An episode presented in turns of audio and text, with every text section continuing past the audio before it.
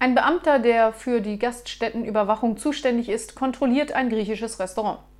Er studiert lange die Speisekarte und fragt dann den Besitzer, Sie servieren hier doch Kaninchen mit Zwiebeln und Reis. Ist das wirklich reines Kaninchenfleisch? Darauf der Wirt zögernd, nein, es ist mit etwas Pferdefleisch vermischt. In welchem Verhältnis? 50 zu 50. Ein Kaninchen, ein Pferd.